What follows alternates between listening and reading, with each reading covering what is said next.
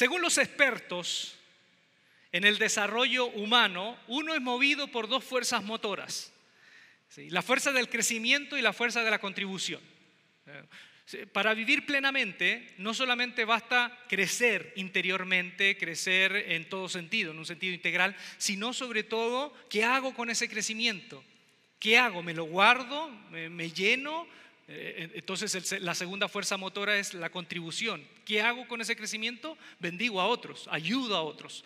Hemos venido hablando durante esta serie sobre los tres momentos del crecimiento, los tres momentos que tienen que ver con el golpe, el golpe, que es cuando se nos mueve la vida, el despertar de cuando aprendemos de aquellos golpes, eh, aprendemos eh, de, nosotros y de las circunstancias y sobre todo entendemos no solamente el que nacimos acá eh, para ser eh, queridos en nuestra familia, sino que nacimos también para un propósito, para una misión. Y hoy voy a hablar sobre la contribución o el legado.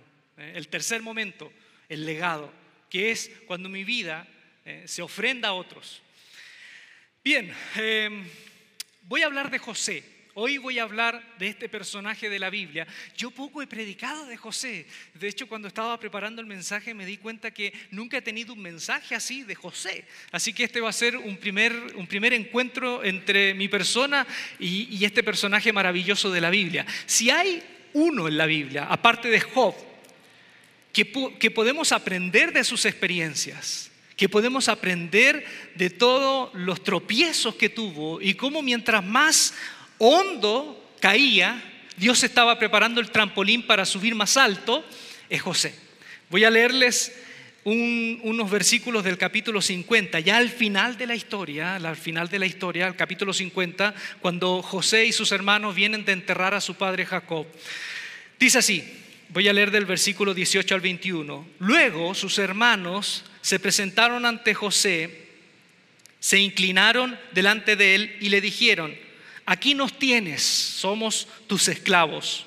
No tengan miedo, les contestó José. acaso, ¿Puedo acaso tomar el lugar de Dios? Es verdad que ustedes pensaron hacerme mal, pero Dios transformó ese mal en bien para lograr lo que hoy estamos viendo y aquí está el secreto, este, eh, eh, aquí se condensa la vida de José, el legado de él, salvar la vida de mucha gente. Así que no tengan miedo, yo cuidaré de ustedes y de sus hijos. Y así, con el corazón en la mano, José los reconfortó. Qué bonita manera de terminar una historia tan dramática como la historia de estos hermanos que odian a ese hermano menor y que luego se produce esta restauración. Lo primero que voy a decir con referente a José, que todos sabemos que José tenía sueños, ¿no? Es que en la Biblia hay gente que se duerme y otra gente que sueña. Hay gente que se queda dormida y hay gente que sueña. Eh, allá en Chile utilizamos un dicho, no te duermas en los laureles, es un dicho antiguo que lo utilizaban acá, yo me imagino, la gente de otras generaciones. No te duermas en los laureles. O, el versículo que dice, camarón que se duerme. No, no, no. Porque visto que hay personas que inventan versículos. Ayúdate que yo te ayudaré. Así dice la Biblia. Así yo una vez escuché a una abuelita. Bueno, hay gente que se duerme. Y hay casos en la Biblia de gente que se durmió y ocurrió una desgracia. Por ejemplo, tres casos. Císara. Císara era un, general eh, de Madián que está eh, derrotado en el libro de jueces y entra a la tienda de Jael. Una muchacha que lo recibe le, dice, ya puedes descansar acá. Y dice, puedes dormir, por favor. Y él se duerme y viene esta muchacha con una estaca en la sien y sácate. Lo traspasa. O sea, se durmió y ocurrió una desgracia. Sansón se durmió. ¿Y qué pasó? Le cortaron el cabello y una desgracia. Adán, ¿qué pasó? Se durmió y ocurrió una desgracia. No, no. Ese es un chiste, no se la creen. Ah, me van a matar eh, las chicas del grupo de mujeres. Bien, eh, José tenía sueños y sus sueños, sus sueños eran la respuesta y el por qué estaba pasando todo lo que estaba pasando, porque a través de esos sueños Dios estaba dando una antesala de lo que iba a venir en el capítulo final, aun cuando en el capítulo intermedio y en los capítulos intermedios José había sufrido en gran manera. Fíjense que José, como todos sabemos, es el hijo preferido de Jacob.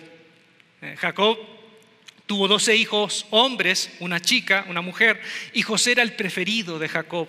Y sin querer, Jacob lo separa de sus hermanos al darle una, vestidura de colores. Le dio una vestidura especial, siendo el menor. Eso nunca lo he visto, porque todos los que hemos sido hermanos menores recibíamos la ropa de nuestros hermanos.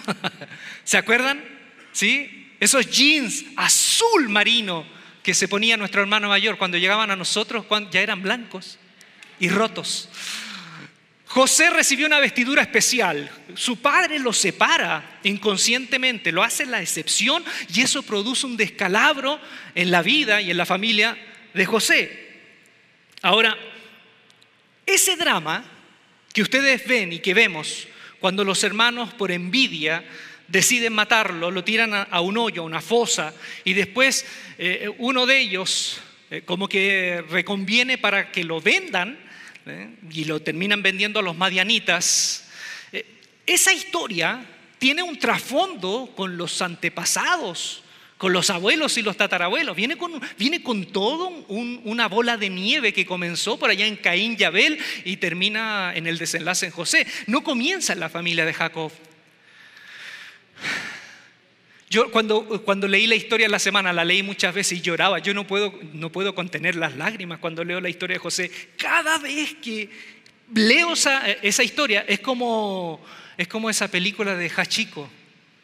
¿Ves que la veo, pero termino mal, llorando? Así termino con la historia de José. Todos hemos tenido problemas familiares. Y todos hemos tenido dramas con nuestros hermanos. Los que somos hermanos menores sabemos el impacto que significa crecer en la casa de hermanos mayores, que casi todos son perversos. ¿Sí?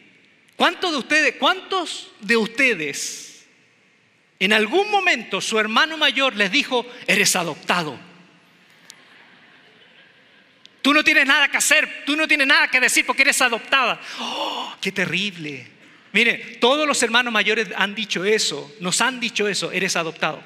Y aquí te doy la noticia, si tu hermano mayor no te dijo que eres adoptado, es porque eres adoptado. Y no te quiso, no te quiso herir el corazón. No, pero también de los hermanos mayores aprendemos, ¿no? Aprendemos cosas, ¿sí? Aprendemos cosas. Hay una historia de, un, chiquitito que va donde su hermana y le dice, quiero, quiero ganar dinero y no sé cómo. Mi padre no me dejan trabajar, ¿qué hago? Y su hermana mayor dice, te, enseño un secreto. Delante de todo adulto que te topes, diles, sé la verdad. Y vas a ver lo mágico que va a acontecer. ¿En serio? Sí, solo di, sé la verdad. Entonces el muchachito va donde el padre le dice, papá, ¿puedo decirte algo? Sí, hijo, ¿qué, qué pasó? Papá, sé la verdad. Y el padre, ¿qué? Sé la verdad. ¿Y tu madre sabe? No, pero yo sé la verdad. Hijo, mira, por favor no le digas a tu mamá, ¿cuánto quieres? dos mil pesos.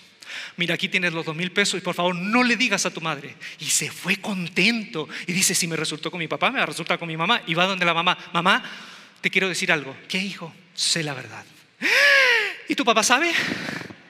No, pero yo sé la verdad. ¿Cuánto quieres? Cinco mil pesos. Aquí tienes hijo, toma los cinco mil pesos, pero que tu padre no sepa. Imagínense siete mil pesos. Y de pronto, ese día, lo visita el padrino del, que el compadre, el padre, el amigo, y quiere, quiere hacer eso. Y de pronto el padrino llega y en un instante que están solos, el hijo le dice al padrino, padrino, sé la verdad. Y el padrino lo mira y lo abraza, hijo mío, los hermanos mayores nos enseñan muchas cosas. Jacob, Jacob ama a José más que a sus hermanos. Pero ¿por qué? Porque Jacob viene de una familia en donde él vivió un drama. Su padre, Isaac, amaba a Esaú, el mayor, más que a Jacob. ¿Y, por qué su padre Isaac amaba más al hermano mayor que a, su, que a su hijo, a su hijo mayor que a su hijo menor? Porque si uno va más atrás, el hermano de Isaac se llamaba Ismael, que era hijo de una esclava en la casa de, de Abraham que se llamaba Agar. Ismael es igual, perdón, sí, Ismael es igual a Esaú. ¿Eh? Aquí quiero que me entiendan. Cuando nace Esaú, las características que él tiene son muy parecidas a Ismael. Por eso que Isaac, al ver que su hermano le es arrebatado cuando él era niño, muchos dicen que en esa añoranza, él ve en su hijo mayor la, la fotocopia de su hermano que le arrebataron cuando era niño.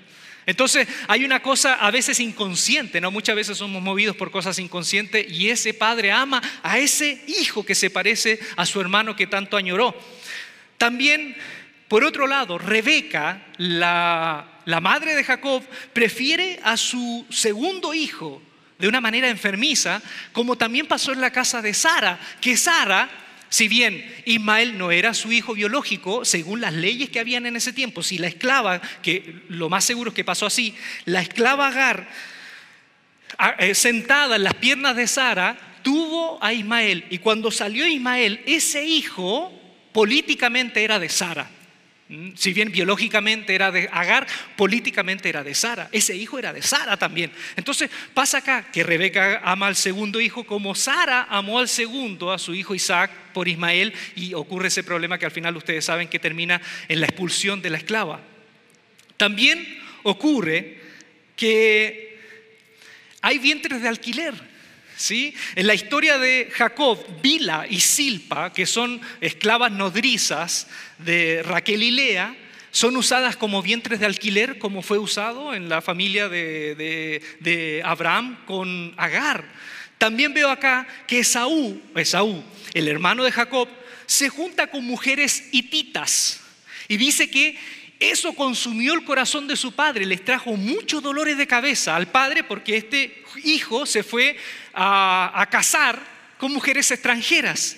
Y asimismo también se ve en la historia de Jacob, de que Judá, uno de sus hijos, se va con un, eh, aquí tengo anotado, con un tal Súa y se casa con esa mujer. Y hay todo un drama en la historia de, de Judá. Y también vemos la envidia y los deseos de poder entre los hermanos, cuando ven que Jacob tiene sueños, ustedes saben los sueños, que las gavillas se inclinan ante él, después el sol, la luna y las estrellas se inclinan ante él, y los hermanos interpretan eso como que Jacob, él quiere el poder, aunque Jacob no le interpreta el sueño, son los hermanos los que interpretan el sueño. Y ese, ese caos que hay, y esa, esa lucha, esa pugna, es muy parecida a la que hubo entre Caín y Abel por envidia, y a la que hubo entre Jacob y Esaú por un tema de la primogenitura. Entonces lo que vemos en esta familia es que en José decanta, decanta muchos problemas familiares que vienen de generación en generación. Y esto es lo primero que aprendemos. Es que cuántos problemas y conductas venimos arrastrando de nuestros padres y abuelos? ¿Cuántos? ¿Cuántas cosas no se han solucionado y que comenzaron con nuestros tatarabuelos, bisabuelos o abuelos? Madres, por ejemplo, yo he visto en la experiencia de pastor, de líder, he visto que madres escogen mal a sus parejas y por alguna razón hijas terminan repitiendo el patrón, escogiendo mal a sus parejas. Veo padres violentos que engendran hijos violentos, veo padres desapegados emocionalmente y que luego sus hijos aprenden inconscientemente sus conductas y son también desapegados con sus hijos. Por ejemplo, mi padre y mi abuelo, hombres muy apuestos, que yo no pude romper el círculo, también se repitió en mí. José, José hizo algo José paró todo, esa contienda, esa bola de nieve que se fue transformando en un, en un aluvión, ¿eh? se fue transformando en una avalancha. José paró como un parachoque porque él no siguió reproduciendo el odio que había recibido. En ese sentido, José en vez de reproducir más odio, pudo devolver con misericordia y perdón. Por eso que José en muchos sentidos, algunos dicen que es un tipo, un arquetipo de Jesús de Jesús de Nazaret, porque José bendijo a sus hermanos en vez de vengarse. Cuando él tiene un hijo, porque tiene a Efraín y Manasés, a Efraín, cuando lo tiene José, ya, ya salió, es el segundo en Egipto y lo tiene, él dice, este hijo me ha traído consolación en el país de mi humillación. Entonces, no solo José perdona a sus hermanos y no se venga, sino que perdona a Egipto y José salva a Egipto, que era el país donde sufrió la mayor de sus humillaciones. Mi esposa me contaba un libro que está leyendo ella de un psicólogo muy famoso y que el libro tiene una tesis, una de sus tesis, que durante años se creía que cuando tú tenías una infancia difícil, una infancia dura, eso terminaba en un trauma que no podías superar. Antes los psicólogos o los psiquiatras pensaban eso, se concentraban en el trauma, pero hoy está desmentido eso. Hoy se dice que podemos haber muchas personas, podemos, y aquí me incluyo, que venimos de una infancia difícil y que no necesariamente ese trauma nos arruina el futuro. Hay un libro que leí una vez que se llama La felicidad es posible de un psiquiatra francés. Maravilloso el libro, porque habla caso tras caso de niños que sufrieron abandono, abuso, violencia, fueron incluso eh, sometidos a, tráfico, sufriendo lo peor de lo peor, pero su futuro no se hipotecó. No fueron, no fueron después eh, víctimas de su propio pasado y reprodujeron el mal. No, pararon el mal y reescribieron su historia. José paró todo el mal de toda una generación que venía desde su familia, paró todo eso como un parachoque y lo sufrió, pero pudo reescribir su historia. Lo que yo te estoy diciendo en esta, en esta tarde es que hay un momento en que tú decides reescribir tu historia. José lo que nos enseña es que no importa lo que te pasó, no importa la familia de donde vienes, tú puedes parar eso y reescribir tu historia. José triunfó. Para mí, José triunfó. Sus hermanos lo despojaron de todo. Él lo salvó. Egipto lo humilló en todo y él lo salvó. José triunfó.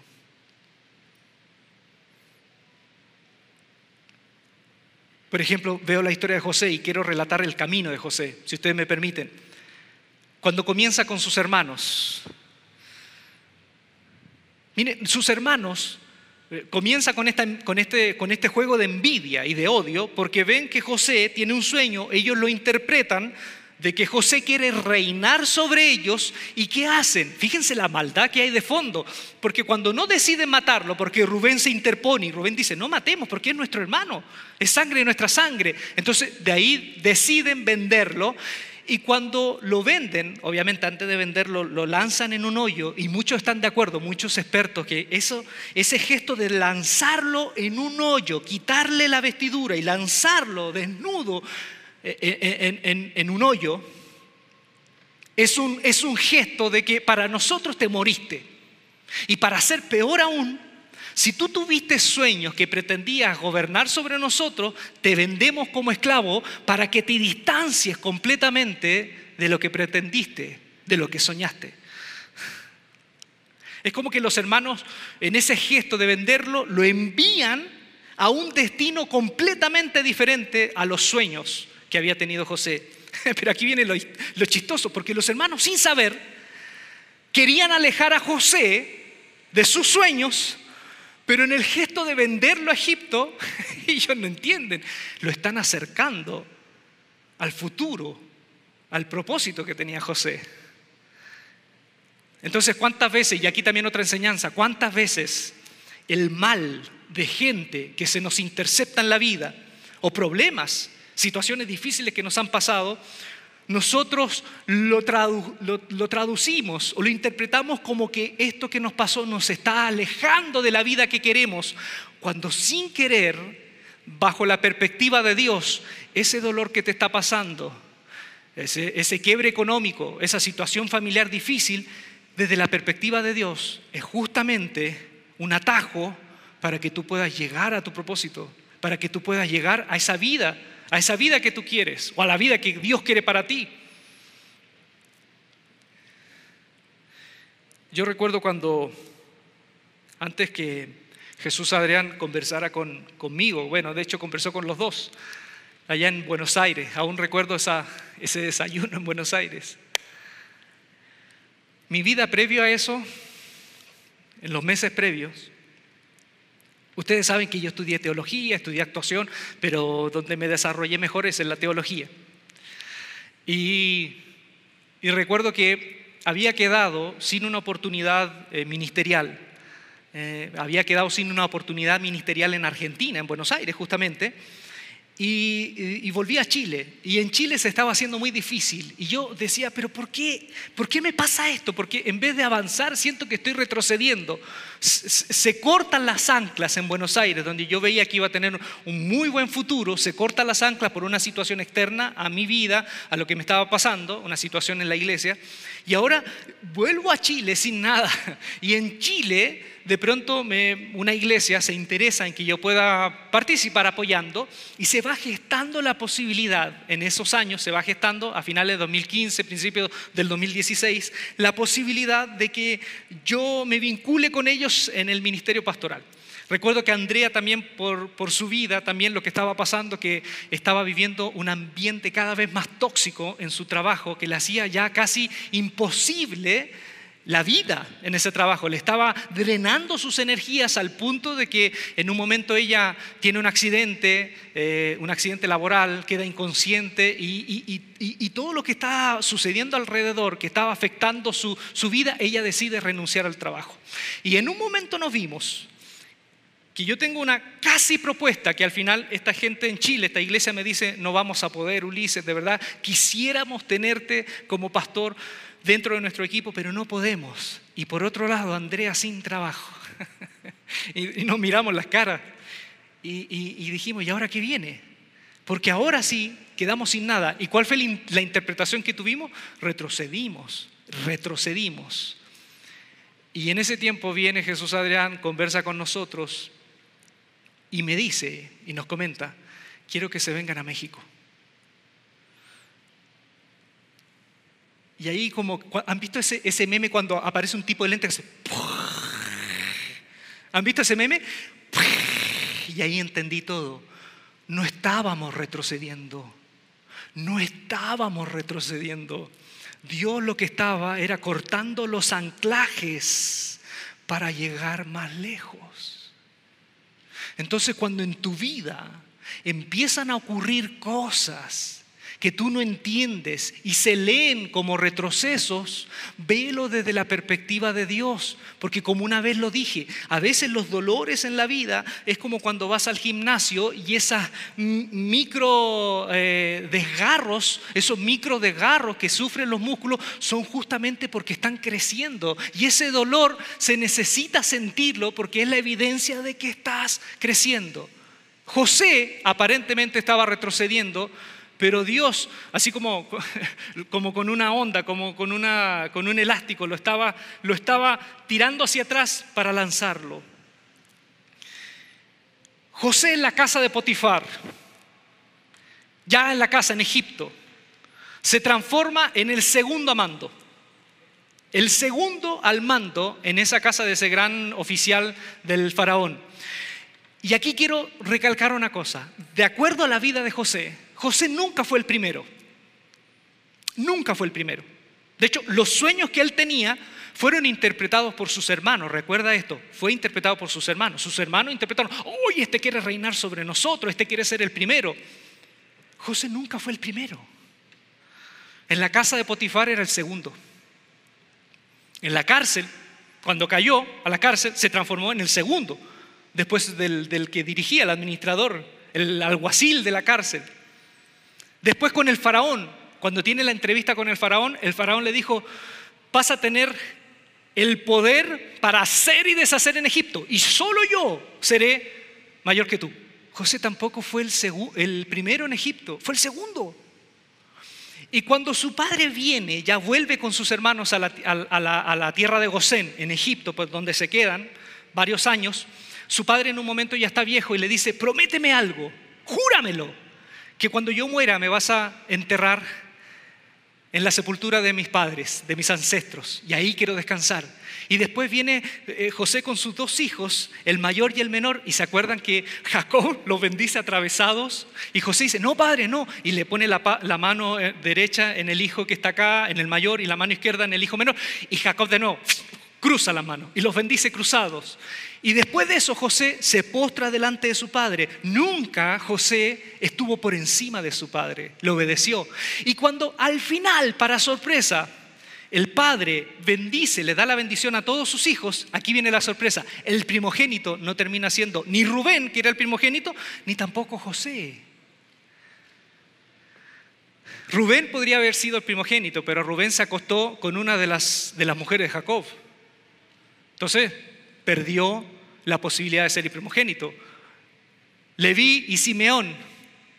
Simeón no es que tenía problema a la vejiga, ese es otro nombre ya. Perdón, no lo puedo evitar. Leví y Simeón tampoco reciben la primogenitura, porque estos eran unos salvajes que mataron a todo un pueblo por Siquem, el, hombre que eh, abusó de su hermana, que después quiso reparar y se quiso casar con su hermana. ¿A quién le dio la primogenitura? A Judá. A Judá. Judá demuestra al final que él merece la primogenitura porque él se pone en el lugar cuando, cuando en la historia José, que no saben sus hermanos que es José su hermano, él le dice, por cuanto el que se llevó la copa va a quedar esclavo de por vida para mí, y le encuentran en el saco de Benjamín, el menor, la copa, y dice, entonces el menor será esclavo. Yo no los quiero a todos ustedes de esclavos, solo el menor. Y Judá dice, por favor, no. Y se raga la vestidura, yo tomo el lugar de mi hermano, pero no lo hagas. Y ahí este hombre se gana la primogenitura porque está dispuesto a entregar su vida por su hermano, cosa que no había hecho con José. Y es Judá el primogénito. Y José que gana. Jacob le da bendición y dice, tú serás bendito en todo, más que tus hermanos. Entonces, el sueño de José no tenía que ver con ser el primero. Él, él, el propósito de José era salvar a todos, no reinar sobre todos. Salvar a todos, no reinar sobre todos. ¿Y, y por qué me gusta la historia de José? Porque José nunca exige el primer lugar. Nunca lo exige. No vemos a José reclamando por el primer lugar. Y eso es lo que me gusta, porque si hay algo que aprendo de José es que nos da una aproximación del espíritu de quienes realmente contribuyen en el mundo. Son justamente aquellos que tienen un espíritu de servicio, son aquellos que sirven a la gente y no que se sirven de la gente. Esos, esas almas, esos corazones son los que realmente contribuyen en el mundo. Bueno, en la casa de Potifar, tenemos a la esposa. La esposa que posiblemente era una mujer bella, bellísima. Y sabemos lo que, lo que, lo que sucede, ¿no? Que José está en la casa, eh, su, su amo Potifar está afuera. Y la mujer lo mira así como con cara de tigresa del oriente. Y se abalanza contra ese muchacho. Se abalanza contra ese muchacho. Y José en ese momento decide, toma una decisión. Y quiero que, recuerden bien esto. En la antigüedad, José toma la decisión y que tiene que ver mucho con su cultura. Él, si había, lo único que separaba a José de Potifar, lo único que lo separaba, porque José tenía todo el mando en su casa, él tenía todo el poder en la casa de Potifar, lo único que lo separaba, lo que separaba el primero del segundo era la mujer. José tenía todo lo que, lo que Potifar tenía. Lo único que no podía tocar José era su esposa, porque si la tocaba, José estaba diciendo con ese acto que él se anteponía y él quería ser el primero. Por eso que en la historia, en la misma historia de Jacob, Rubén, el hermano mayor, se mete con una de las mujeres de Jacob, porque en ese tiempo el meterse sin permiso como hermano mayor o como hijo, uno, uno de los hijos del padre, meterse con una de las mujeres de su papá era un gesto de que yo estoy reclamando la primogenitura. Era un gesto terrible, totalmente repudiable, pero era un acto violento en donde tú decías, yo estoy tomando el mando. Por eso que cuando Absalón, en la historia de David, no sé si ahora nos movemos mucho tiempo más adelante, Absalón en la historia de David, cuando vuelve a la ciudad y su padre sale huyendo, lo primero que hace que es, se mete con las concubinas de su padre para decirle al pueblo, ahora yo soy, yo soy Mufasa. ¿Sí? Yo soy el que manda aquí. José dijo, no, no me voy a meter contigo porque es lo único que me separa de mi Señor y yo no quiero ser el primero. ¿Qué corazón tenía ese hombre? ¿Qué corazón tenía ese muchacho? Porque él pudo meterse y la esposa a lo mejor no iba a decir nada porque quizás era la costumbre de ella, que se venía un esclavo. Es más, en la cultura, si esa mujer era su ama, él estaba completamente al servicio para lo que sea. Como Agar. Te quiero de vientre alquiler. No había ni siquiera que, preguntar, ¿puedo o no puedo? No, tenías que hacerlo. Pero José no quería ser el primero. Y eso me encanta. Porque esta mujer hace lo mismo que hicieron sus hermanos con él. ¿Qué hicieron sus hermanos con él? Le quitaron su vestidura y lo lanzaron a un agujero. La palabra hebreo es vor, un agujero. ¿Qué hace esta mujer? En la desesperación vuelve a vivir José lo mismo. Le quita la vestidura y lo manda a un agujero. Dice en hebreo, la cárcel, por un agujero. José vuelve a vivir la misma experiencia, vuelve y retrocede más aún en su vida. Pero si hay algo que desde ese momento empieza a decirse una y otra vez en la vida de José, dice, pero el Señor estaba con José. A José, a José lo bofeteaban, le quitaban su dignidad, lo hundían en un pozo y el, autor decía, pero el Señor estaba con José. A veces, y quiero decirte esto, tienes que pisar más hondo en tus desgracias para llegar más alto en tus posibilidades. Y cuando tú pisas hondo y después Dios te permite estar ahí, lo disfrutas. Disfrutas estar ahí porque sabes lo que es estar acá. Quien disfruta del éxito, el que disfruta del éxito, disfruta del éxito porque sabe lo que es el fracaso. El que disfruta de la compañía, de una familia, de amigos, sabe lo que es disfrutar y lo disfruta, como decimos en Chile, lo disfruta a concho. ¿Por qué? Porque sabe lo que es la soledad. El que disfruta de la abundancia, disfruta y da gracias a Dios por la abundancia porque sabe lo que es vivir en escasez y en la pobreza. El que disfruta de la fidelidad la disfruta porque sabe lo que es vivir el trago amargo de la deslealtad. Y el que disfruta la salud y la vida, y, yo te pregunto, ¿cuánto de acá disfrutamos la salud? Disfrutamos la salud. ¿Por qué la disfrutamos? Porque muchos de nosotros sabemos lo que es estar enfermo y disfrutamos la vida porque sabemos lo que es cuando visita la muerte nuestro hogar. ¿Sabe qué disfruto yo en México? El aguacate. Porque el aguacate en Chile es escaso. Allá se llama palta. Es escaso. Cada vez que yo tenía un aguacate en Chile, yo lo agarraba y decía, my pressure. Yo no lo quería soltar. Y ahora yo veo abundancia de aguacate y yo disfruto el aguacate. Le pongo aguacate a todo, a la sopa le pongo aguacate. Hago licuado de aguacate. Disfruto el aguacate porque yo sé lo que no es, lo que es no tener aguacate. En la cárcel, ahora vamos a la cárcel. José, yo, yo digo, este, este, este muchacho, este muchacho, este muchacho tiene a Dios dentro, de verdad tiene a Dios dentro. Porque imagínense, ya lleva 11 años de su esclavitud. 11 años han pasado de que sus hermanos lo vendieron con los ismaelitas. Y de pronto encuentra en la cárcel dos funcionarios de Faraón que están preocupadísimos y se ven angustiados. Y José viene y dice, los veo angustiados, ¿en qué puedo ayudar? Pongámonos los zapatos José, 11 años de esclavitud.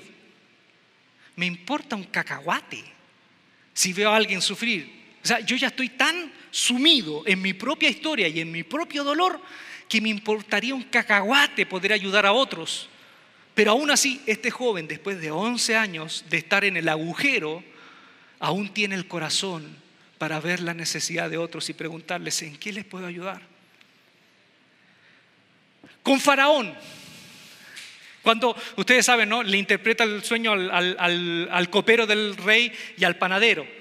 El copero se salva y el panadero es ejecutado, ¿se acuerdan? Y después pasan dos años. El copero, cuando se va donde Faraón, José le dice, por favor, no se olviden de mí. Pasan dos años y Faraón tiene un sueño y ahí el copero dice, ah, yo conocí un muchacho en la cárcel que interpreta sueños. O sea, 13 años, 13 años. Y cuando va donde Faraón, tampoco José se postula. Porque Faraón tiene el sueño y ustedes saben que José le dice, van a venir siete años de vacas gordas, de abundancia, y van a venir siete años de vaca flaca, y la vaca flaca van a borrar todo el recuerdo de la vaca gorda. Así que necesitas buscarte una persona para que pueda administrar esto y pueda hacer todo lo necesario para resguardar y poner un colchón en el imperio cuando vengan los momentos de necesidad. Pero José no dice, me puedes considerar a mí. No se postula. Me hace recordar la película de los dos papas. Los dos papas. ¿Vieron la película de los dos papas? Está bonita esa película. Cuando Bergoglio le dice a Ratzinger, yo no quiero ser papa. ¿Y qué le responde Ratzinger? Justamente porque no quieres serlo, eres el adecuado. José no se postula, no dice yo soy la persona que estás buscando, pero Faraón ve en ese espíritu de servicio, en esa alma grande que tenía José, que él era la persona. Entonces, cuando no te preocupa un puesto, cuando no te preocupa un puesto, sino servir, Dios mismo te promociona.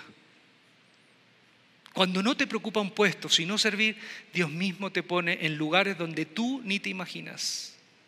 Pero cuando tú buscas la, foto, cuando tú buscas el poder, cuando tú buscas el aparecer, puedes lograr llegar donde tus esfuerzos te den espacio, te den la posibilidad. Pero Dios no esperes que te promocione donde podría ponerte porque no hay un corazón de servicio. Y cuando viene el hambre en Canaán, ya vienen las vacas flacas. Cuando el hambre toca la tierra de Canaán y los hermanos de José van, ¿sí? José en un momento, ¿no? Van, hacen un primer viaje y él dice, José, no, saben que José, ¿no? Los que no saben la historia, yo sé que todos saben la historia, pero los hermanos no saben que José. Es más, los hermanos hablan hebreo porque creen que este hombre, el segundo en poder en, el, en el imperio, no sabe hebreo, pero él está escuchando todo. Una vez me pasó eso, yo estaba en Estados Unidos y estaba en un, en un centro comercial y quiero que sepan que en Latinoamérica está el español y está el español chileno. Y el español chileno es una lengua como el arameo, difícil de entender. Yo no puedo hablar chileno en este momento porque no me entenderían. Y recuerdo que escucho unas muchachas hablando en grueso calibre groserías chilenas. Y yo las escucho y ellas pensaban que nadie las escuchaba. Solo les cuento esto para que vean lo grosera que eran esas muchachas de porquería. No, tiene, no, hay ninguna enseñanza en eso. Bueno, los hermanos, de los hermanos de José hablaban entre ellos y cuando José estaba ahí le dijo, ustedes son espías, son espías. No, no somos espías, sí, son espías, son espías. Y en ese momento Rubén, cuando ve que los tratan como espías y, les dice José, les dice, vuelvan a la casa de su padre, pero eh, uno de ustedes se tiene que quedar hasta que me comprueben la historia, porque usted me cuenta que hay un hermano menor, que su padre es un anciano, tráiganme al hermano menor en un segundo viaje y hasta que no me lo traigan, yo no voy a liberar a este hermano. Y ahí en ese momento dice que Rubén se, da vuelta y le empieza a decir a sus hermanos, le empieza a decir, ¿se acuerdan? Nosotros lo cruel que fuimos con nuestro hermano menor, no le hicimos caso, no escuchamos su clamor y lo vendimos. Hoy estamos pagando la culpa de ese episodio horrendo en nuestra vida. Y José, que entiende el hebreo, dice que se va aparte y comienza a llorar. Comienza a llorar. Con eso José se da cuenta que no eran todos cómplices, ¿no? que había uno, Rubén, que no quería ni matarlo ni venderlo. Y se da cuenta que reconoce la responsabilidad. Y aquí también nosotros nos damos cuenta que José no busca la venganza. No, porque José hubiese estado. ¿Sí? Mientras nosotros sufriendo y él buscando la venganza. No, José no busca la venganza porque son sus hermanos. ¿Qué hace José en Egipto? En la historia, José empuja a sus hermanos en Egipto a comportarse como hermanos. Estos cabezas duras, estos brutos, no habían entendido el comportarse como hermanos, no habían aprendido la lección. Y por eso tienen que pasar esa prueba una y otra vez, una y otra vez, hasta que aprendan la lección. Una vez un pastor, cuando yo recién en la fe estaba, me dijo, ¿te has sentido? Le preguntó un grupo de, personas, ¿se han sentido como que no superan una cosa y como que no la superan, no superan una prueba y no pasan de ahí y no pasan de esa realidad y como que no pueden subir a otro escalón? ¿Saben por qué? Porque no aprenden la lección. Y hasta que no aprendan la lección, Dios no les va a permitir subir ese escalón. Como decía Yajaira, Yajaira decía acá cuando estaba pidiendo la ofrenda, ¿por qué muchos de nosotros vivimos contando, vivimos con problemas económicos? Puede ser porque no hemos aprendido la lección de dejar que el dinero ya no sea nuestro Dios.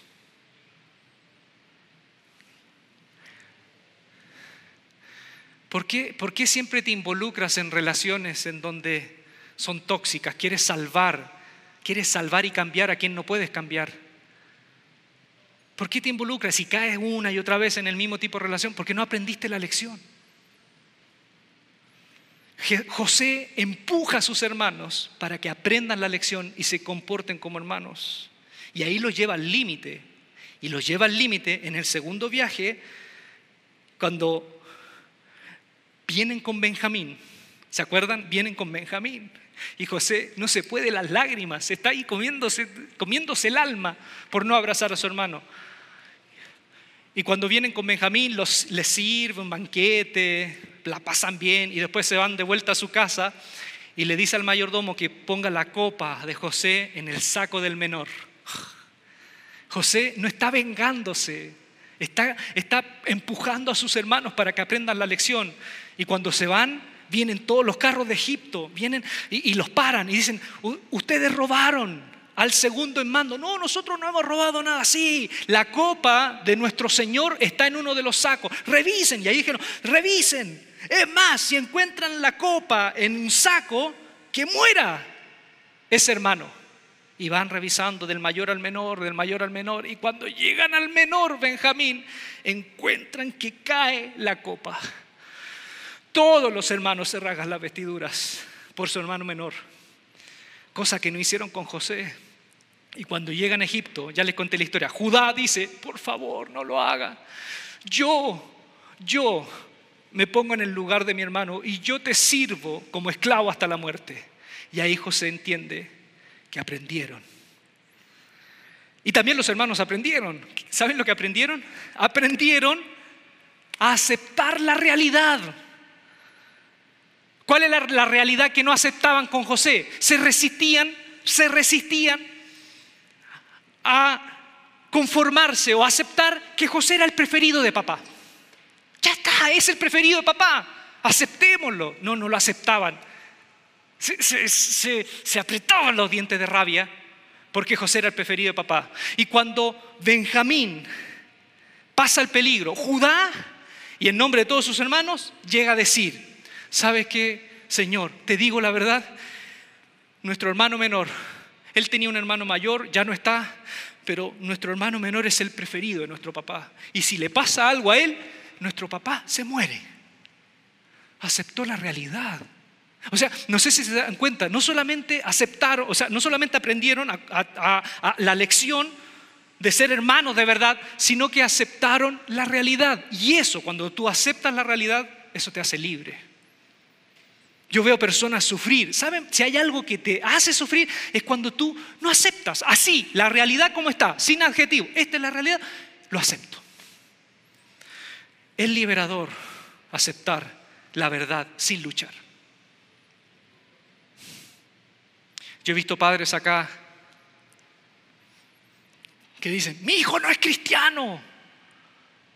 Mi hijo no es cristiano. E incluso hasta me he enojado con mi hijo o mi hija. Me he enojado y le digo, mientras estés en este techo, tú serás cristiano y si vendrás a la iglesia. Padre, ama a tu hijo y acepta la realidad. ¿Y cuál es la realidad? Que él en este momento, no en un futuro, en este momento, en este momento está vacunado en contra del Evangelio. Está vacunado en contra del Evangelio. ¿Qué es lo que te queda? No obligar. Lo que te queda es como lo que dijo Pablo. Pablo le dice a los efesios, padres, dice, disciplina, dice, padres, instruir a sus, instruyan a sus hijos en la disciplina del Señor y en la amonestación. Eso dice Pablo en el capítulo 5 o 6 de Efesios. En la disciplina y en la amonestación. Pero uno cuando va al griego, la palabra disciplina es paideia. Y paideia es instrucción de acuerdo al ejemplo. No es disciplina de castigo, es instrucción de acuerdo al ejemplo. Y, amonestación es una palabra griega que es nutesia, que significa exhortación, conversación, comunicación. No es, no es regaño, es comunicación. Entonces, ¿qué le dice Pablo? ¿Quieren que sus hijos sean cristianos? Demuéstrenle con, con sus hechos. Y no dejen de tener comunicación con ellos. Yo veo padres sufrir. Y yo, yo, es doloroso eso. Cuando tú, tu corazón completo está en las manos de Dios y tu hijo tu hija no quiere seguir los pasos. Pero ¿saben lo que es mejor? Es aceptar eso. Pero no aceptarlo como rendirse, sino aceptarlo de que tu hijo a lo mejor o tu hija ya tiene una edad en donde no lo puedes obligar. Y lo que resta es confiar en la semilla que pusiste en él. Confiar en la semilla que pusiste en ella. Confía en esa semilla, confía en Dios. Pero que no te vea agarrando la bibliazo, no te, no te vea obligándole, vamos al culto, vamos al culto. No te vea haciendo eso. Y espera en Dios. Dios tendrá su tiempo. Dios tendrá su tiempo. Mi hijo de 14 años me dijo, Padre, yo dudo de Dios. Y yo lo miré por dentro y le iba a decir, ¿porquería? ¿Qué viene esa duda? Me calmé porque me molesté. Yo dudo de Dios, porque encuentro que no hay evidencia suficiente para creer en Dios. Tú, ¿qué harías si yo no soy cristiano? Me la puso difícil. Yo no digo que ustedes tengan esta misma respuesta porque mi respuesta puede estar rotundamente equivocada. Yo le dije, mi meta como padre es darte el ejemplo. Si tú no quieres tomar el ejemplo, tú eres libre. Pero mi meta es darte el ejemplo. Y si no eres cristiano, si no eres creyente, lo que sí te pido es que seas un hombre de bien, que seas un buen ciudadano, un hombre que luche por la justicia, que tenga misericordia, que no sea indiferente. Si logras eso, si logras hacer eso, yo estaré profundamente agradecido a Dios, porque lo que es la fe entre tú y Dios, eso es un tema de ustedes. Yo te doy el ejemplo, pero tú eliges. Y me miró, dijo, ah, y se fue.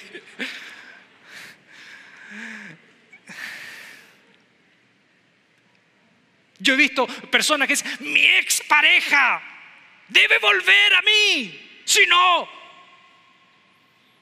brujería. Ah,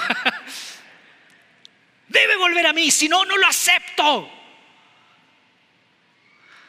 Te doy una noticia, acéptalo, porque si no te vas a enfermar más y vas a derivar todas tus fuerzas y toda tu vida y toda tu energía en esa persona que ya no quiere nada contigo. Entonces mejor invierte toda tu energía si la vas a invertir, inviértelo en, una realidad, en personas que sí quieren seguir contigo a tu lado. No, es que no lo acepto, se fue.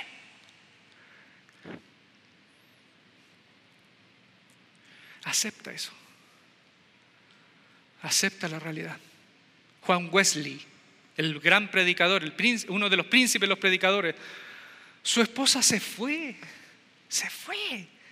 Y su esposa tenía problemas, parece, porque su esposa lo denunciaba contra los enemigos, porque Juan Welly también tenía enemigos y los denunciaba contra sus enemigos. Dice que en un momento Juan Welly predicaba, venía ella y decía, vámonos para la casa, y lo agarraba, lo jalaba del cabello, lo jalaba del cabello. y de pronto la esposa dijo, me voy. Y Juan Welly abrió la puerta. Pase usted. Y él dijo,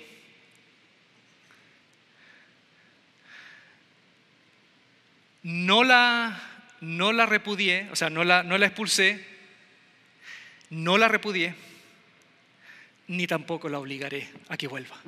Yo no le pedí que se fuera y yo tampoco voy a invertir energías en obligarla a que vuelva. Y siguió adelante en su vida y siguió creciendo. Hay realidades que no puedes cambiar y acéptalo. Es mejor que lo aceptes ahora antes que te amargues más. Mis padres deben pedirme perdón. Si no, no olvido. Debes aceptar que muchos de nuestros padres son todo lo que debieran ser y ya no pueden ser más. Y confórmate con eso. Te tocaron esos padres. Pero ahora lo que te resta a ti es ser tú un buen padre o una buena madre para que puedas reescribir tu, historia. Entonces acepta la, la verdad, acéptala y sé libre. Ora al Señor y los imposibles déjaselos a Dios y tú dedícate a hacer las cosas posibles. Descansa Dios. Y voy terminando con esto. ¿Qué hace que José haya sido especial? ¿Qué hace que José haya sido especial? ¿Saben lo que hace que José haya sido especial? Es que desde jovencito tuvo una pregunta que siempre se hizo. ¿Qué más puedo hacer? ¿Qué más puedo hacer? La historia comenzó cuando su padre le dijo, anda a Siquem, de Hebrón, donde estaba, anda a Siquem a ver cómo están tus hermanos. Y él camina 74 kilómetros de Hebrón, 74 kilómetros a Siquem. Y cuando ve en Siquem que no están sus hermanos, él pudo haber dicho, ya, cumplí con la tarea, no están, me vuelvo a mi casa y digo, no están, no los encontré. ¿Qué hace él? ¿Qué más puedo hacer? Le dicen una de las personas, tus hermanos se fueron se fueron a Dotam y camina 24 kilómetros más a Dotam. Entonces, ¿qué hizo José con su padre? Siempre dijo, ¿qué más puedo hacer? ¿Qué más puedo hacer? En la cárcel, con el copero y el panadero. El, José pudo haber dicho, ya tengo bastantes problemas para tratar de solucionarle los problemas a esta gente. Pero en cambio se acercó a ellos. ¿Y qué dijo? ¿Qué puedo hacer para ayudar? ¿Qué puedo hacer para ayudar? Cuando lo llama el faraón, el faraón le cuenta los sueños. ¿Y cuál es la actitud de José? ¿Qué más puedo hacer por este país? Que aún humillándome, me pongo a su servicio. ¿Qué más? ¿Qué puedo hacer por ustedes? Y cuando vuelven sus hermanos, pudiendo vengarse, ¿cuál fue la actitud? ¿Qué puedo hacer con mi gente? José dejó un legado salvó muchas vidas, porque siempre se hizo esta pregunta, y guárdatela bien, siempre se hizo esta pregunta, ¿qué más puedo hacer? José dejó un legado en la historia, en la vida, porque siempre se hizo esta pregunta, ¿qué más puedo hacer? Te invito a que veas el mundo, veas el mundo. ¿Y sabes lo que vas a encontrar en el mundo? Niños sin posibilidad de estudiar pequeñitos sin posibilidad de estudiar. Te vas a encontrar en muchos lugares del mundo que hay falta de agua potable. Hay comunidades enteras que no tienen agua potable. Algo que para ti es tan común. Hay comunidades enteras que se mueren por, infecciones porque no tienen agua potable. Hay gobiernos corruptos. Hay trata de blancas, redes de tráfico de menores de edad. Mientras nosotros dormimos, están pasando por la frontera cargamentos de niños, mujeres, que son tomados a la fuerza y son desaparecidos. Niños muriéndose de hambre, niños muriéndose de hambre en nuestros países.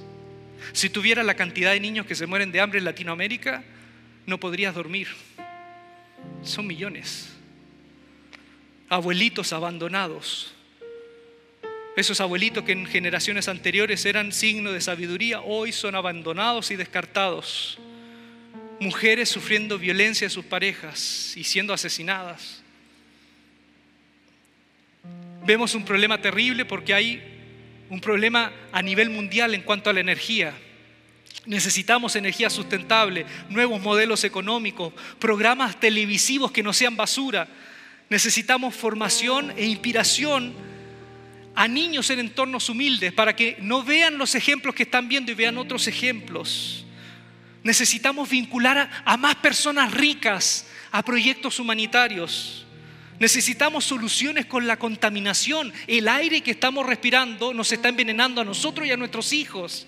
Promover una cultura alimenticia más sana, promover espacios de atención psicológica para personas que no tienen dinero para pagarse un psiquiatra o un psicólogo. Ser misioneros de Dios en un lugar donde vayas con la palabra, pero también vayas con tu profesión. Frente a todo eso y más, el Señor te pregunta en esta tarde, ¿cuál será tu legado? ¿Cuál será tu legado? Tienes dos opciones. Seguir viviendo como has vivido hasta ahora, sumido en tus privilegios y no viendo la necesidad de otros. O tener el espíritu de José y mirar el mundo como él lo veía y decirle a Dios, ¿qué más puedo hacer? ¿Qué más puedo hacer? Hay tantos lugares en el mundo donde puedes cumplir una misión. Recuerda, la vida es crecimiento, pero también es contribución. La vida es preguntarse constantemente, ¿qué más puedo hacer? Thank you.